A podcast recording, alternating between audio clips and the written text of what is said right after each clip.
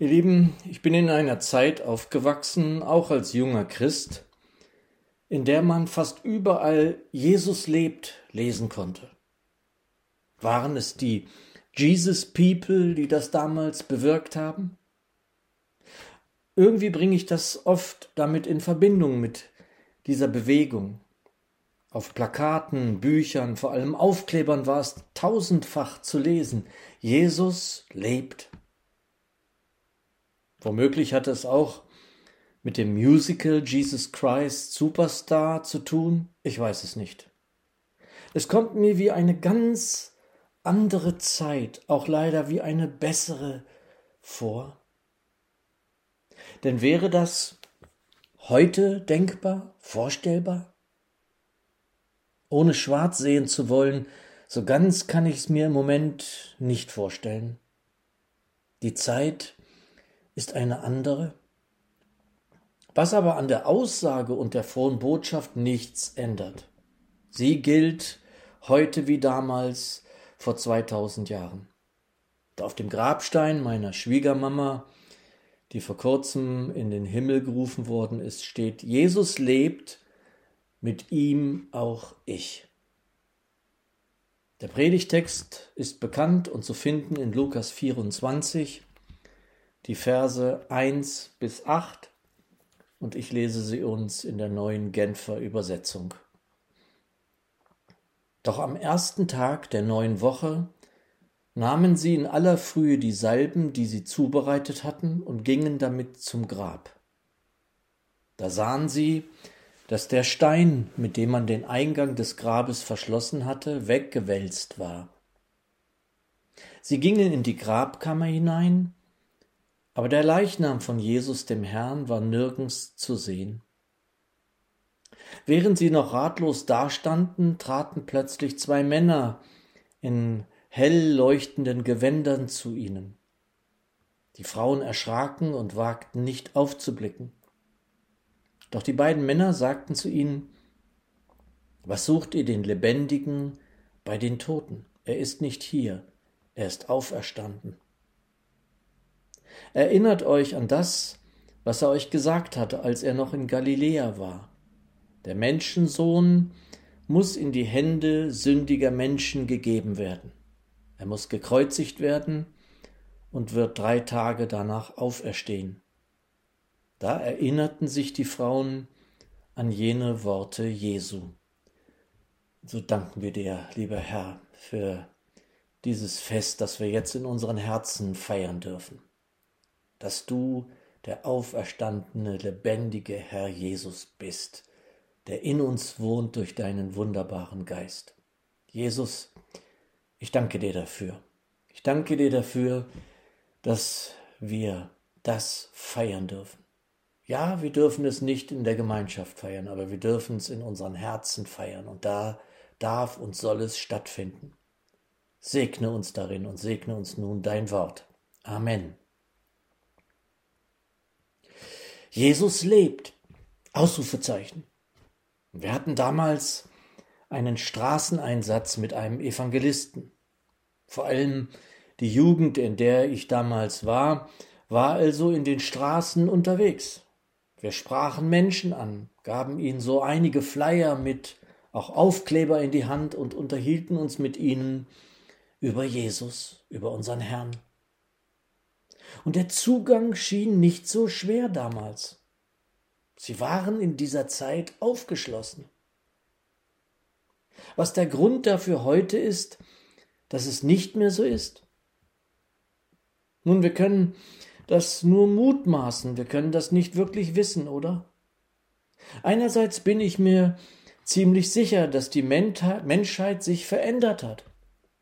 Sicher deshalb, das uns an Stellen des Neuen Testaments vorhergesagt worden ist. Zum anderen waren diese so oft in ein schlechtes Licht gerückten 70er Jahre so schlecht nicht, wie ich finde. Da war, neben allem nicht so Guten, eine Aufgeschlossenheit, an der es womöglich hier und jetzt etwas mangelt. Sicher war auch damals schon ein kritischer Umgang zu spüren, auch mit der Institution Kirche, sag ich mal.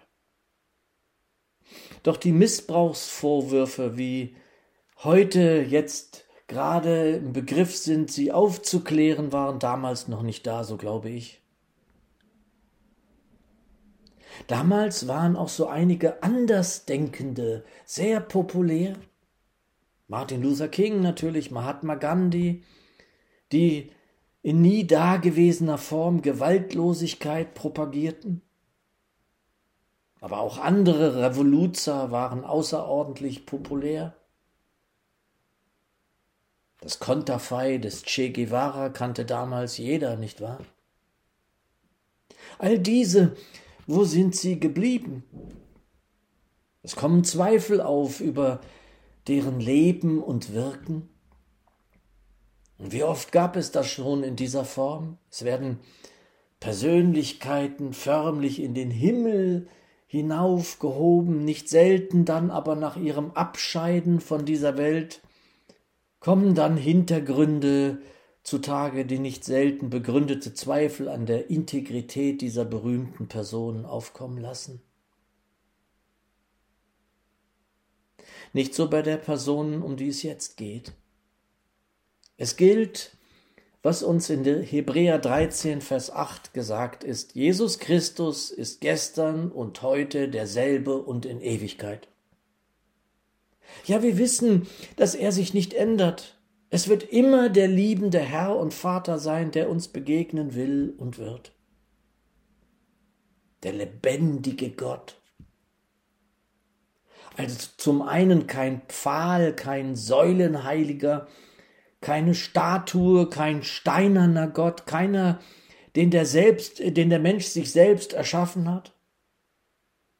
Und zum anderen eben auch lebendig, da er der Erste war und ist, der Mensch wurde und mit diesem Menschsein den Tod überwand und ihm den Stachel nahm. Jesus lebt, mit ihm auch ich. Tod wo sind nun deine Schrecken?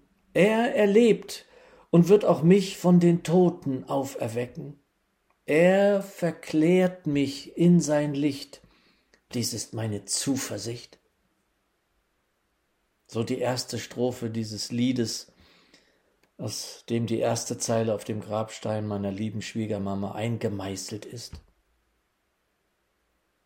Der Jesus war der Erstgeborene von den Toten, wie es in Kolosser 1 heißt.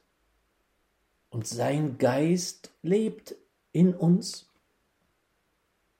Jesus lebt und damit ist es hoffnungsfrohe Zuversicht, lebendige Hoffnung, dass wir ihm darin folgen werden. Römer 8, Vers 11. Wenn aber der Geist dessen, der Jesus von den Toten auferweckt hat, in euch wohnt, so wird er, der Christus von den Toten auferweckt hat, auch eure sterblichen Leiber lebendig machen durch seinen Geist, der in euch wohnt. Jesus lebt, mit ihm auch ich. Dennoch ist der Weg dahin zuweilen kein leichter. Sterben ist nicht immer jubilierend hinein durch die Tore Jerusalems gen Kanaan.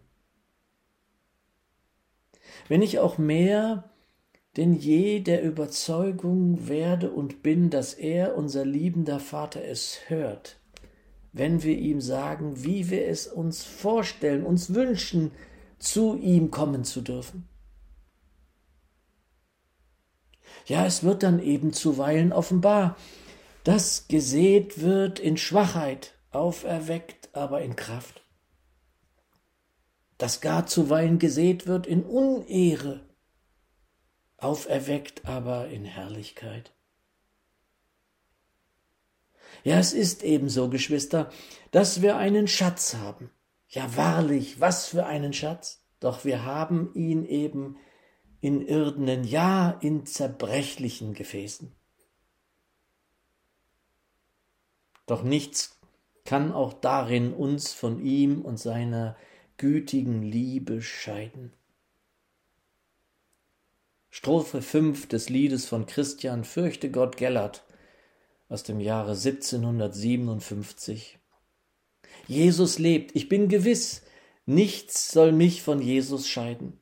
Keine Macht der Finsternis, keine Herrlichkeit, kein Leiden. Seine Treue wanket nicht, dies ist meine Zuversicht.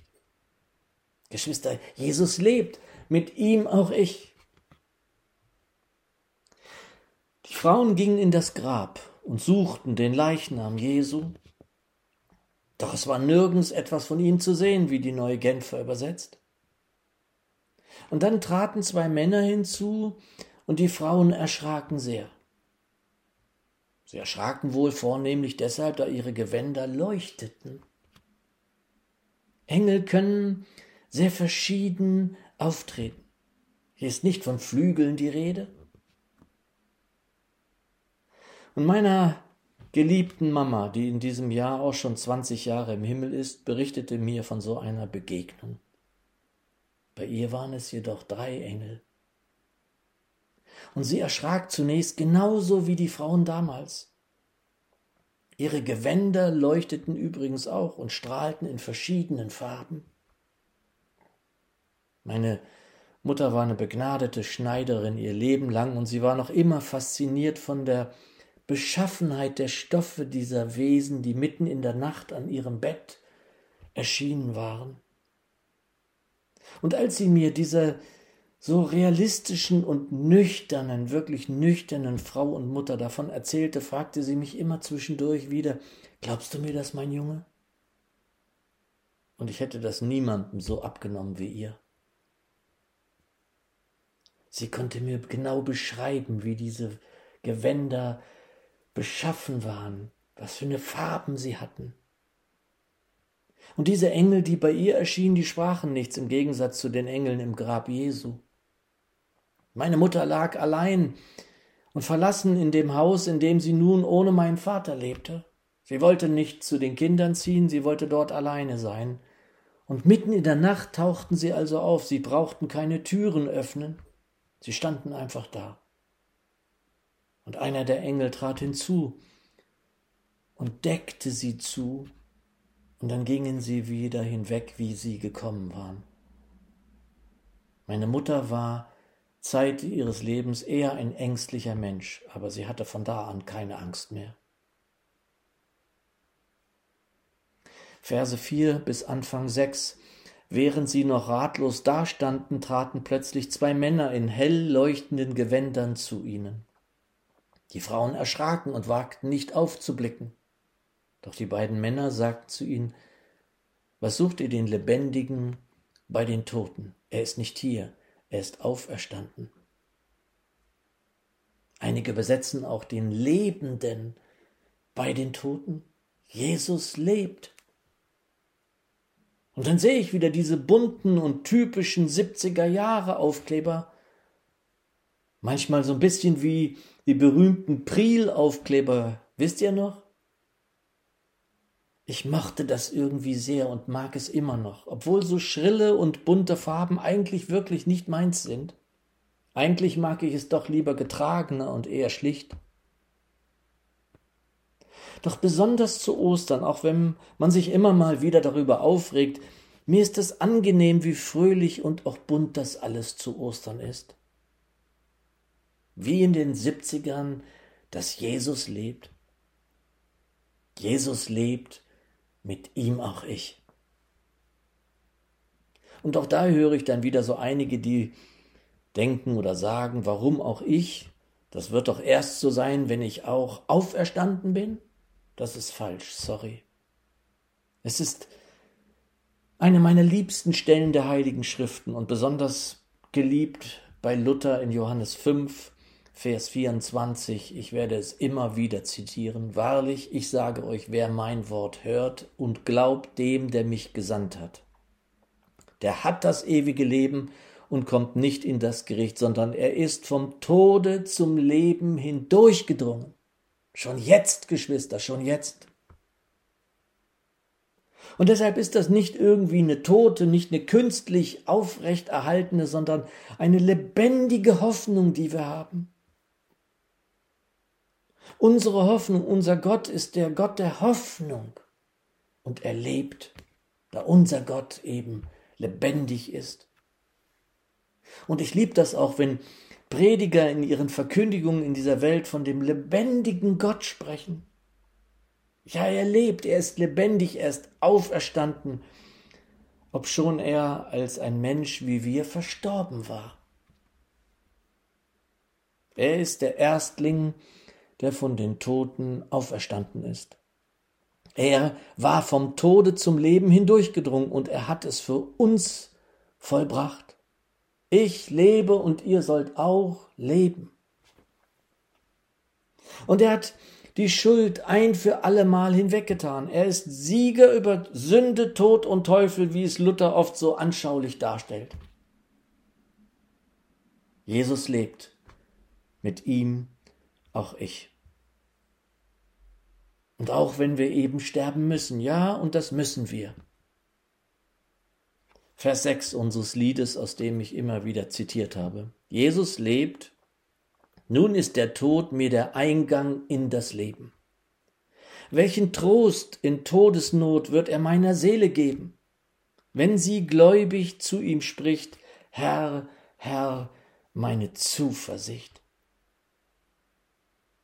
Ja, der Herr ist unsere Zuversicht. Er ist unsere Zuflucht. Er ist die Freude für uns. Er ist das, was wir hier suchen. Er ist und bleibt Ziel, auch wenn wir dann einmal von hier weggehen. Verse 5 bis 7 unseres Predigtwortes. Die Frauen erschraken und wagten nicht aufzublicken. Doch die beiden Männer sagten zu ihnen, was sucht ihr den Lebendigen bei den Toten? Er ist nicht hier, er ist auferstanden. Erinnert euch an das, was er euch gesagt hat, als er noch in Galiläa war. Der Menschensohn muss in die Hände sündiger Menschen gegeben werden. Er muss gekreuzigt werden und wird drei Tage danach auferstehen. Und in der Vorbereitung musste ich, ihr Lieben, immer wieder an das Wort aus Johannes 2 denken. Der Herr spricht davon, dass der Tempel niedergerissen und innerhalb von drei Tagen wieder aufgebaut werden wird. Verse 19 bis 21. Brechet diesen Tempel ab, und in drei Tagen will ich ihn wieder erstehen lassen. Die Juden nun sagten, in 46 Jahren ist dieser Tempel gebaut worden und du willst ihn in drei Tagen wieder erstehen lassen? Er aber sprach vom Tempel seines Leibes. Und in Vers 8 nun unseres Predigtwortes heißt es, da erinnerten sich die Frauen an jene Worte Jesu. Auch dieser Tag, dieses Fest in unseren Herzen, lasst es uns feiern in unseren Herzen. Ostern ist eben ein Erinnern.